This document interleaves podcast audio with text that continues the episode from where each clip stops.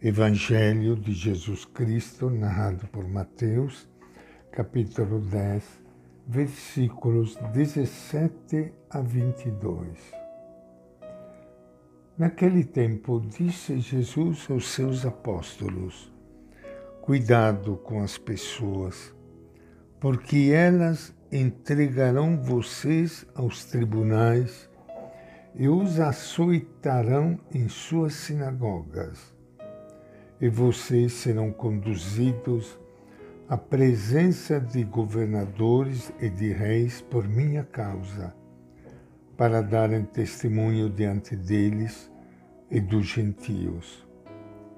Quando entregarem vocês, não fiquem preocupados em saber como ou o que irão falar, pois nessa hora lhes será indicado o que vocês deverão falar.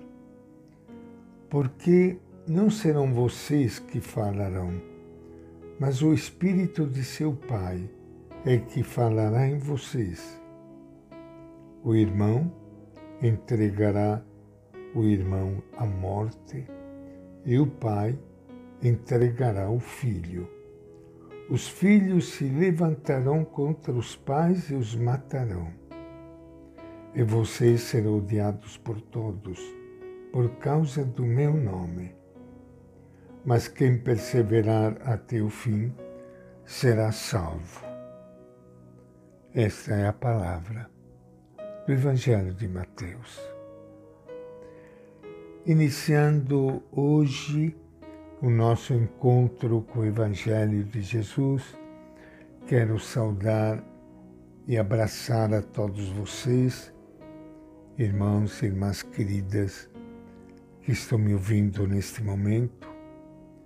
Espero que vocês todos tenham passado um Natal feliz com a sua família, com seus amigos, mas especialmente com Jesus de Nazaré. Porque você sabe muito bem, Natal sem Jesus não é Natal. Podemos fazer muita festa, muita comida, muita bebida, muitas luzes, mas se falta Ele, falta o principal. E Ele, que dá esperança, que dá alegria a todos nós, especialmente nos momentos tristes e difíceis da nossa vida e o Natal nos lembra que Ele veio fazer morada aqui junto de nós. Ele está aqui junto de nós para ser a nossa força, para ser a nossa luz neste caminhar difícil da vida. E vocês ouviram essa página do Evangelho de Mateus que acabamos de ler, lembrando hoje na liturgia Santo Estevão, que foi o primeiro mártir da Igreja, primeiro que deu a vida pela causa de Jesus. E você sabe que na vida as coisas nem sempre são fáceis. Há muitas tribulações, até perseguições, doenças, injustiças, morte.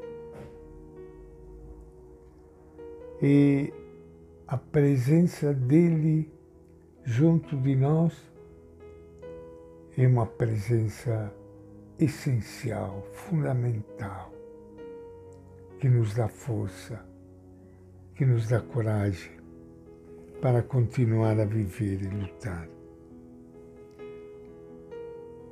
Esse texto de Mateus, de que estava falando, apresenta um pouco essas dificuldades que as primeiras comunidades tiveram que enfrentar após a morte e ressurreição de Jesus. E o texto fala de dois tipos de perseguição. Uma da parte das autoridades religiosas dos judeus. Elas acusavam os cristãos nos sinédrios, isto é, nos tribunais locais, e os flagelavam nas sinagogas. Outra da parte das autoridades civis. Os cristãos tinham de comparecer diante de reis e governadores. E Jesus faz ver o lado positivo de tudo isto quando ele diz: Vocês podem dar testemunho de mim. Jesus oferece uma certeza que ajuda as pessoas acusadas e perseguidas a não ficarem tão preocupadas. Não devem preocupar-se com o que falar, diz o Evangelho diante do juiz, pois o Espírito Santo lhes será dado e falarão por elas. A dificuldade que causava maior sofrimento era a divisão nas famílias. Por exemplo, a mulher aceitava Jesus como Messias e o marido não. Um filho ou uma filha entrava na comunidade e os outros não. Em vez de paz, Jesus parecia ser causa de guerra. As brigas e discussões chegava ao ponto de o pai deserdar o filho e a mãe expulsar a filha. Briga de morte dentro das famílias por causa do nome de Jesus. Isso aconteceu naquela época naquele tempo das primeiras comunidades, como pode acontecer hoje também de outra maneira. E esta é a nossa reflexão de hoje, do Evangelho de Mateus.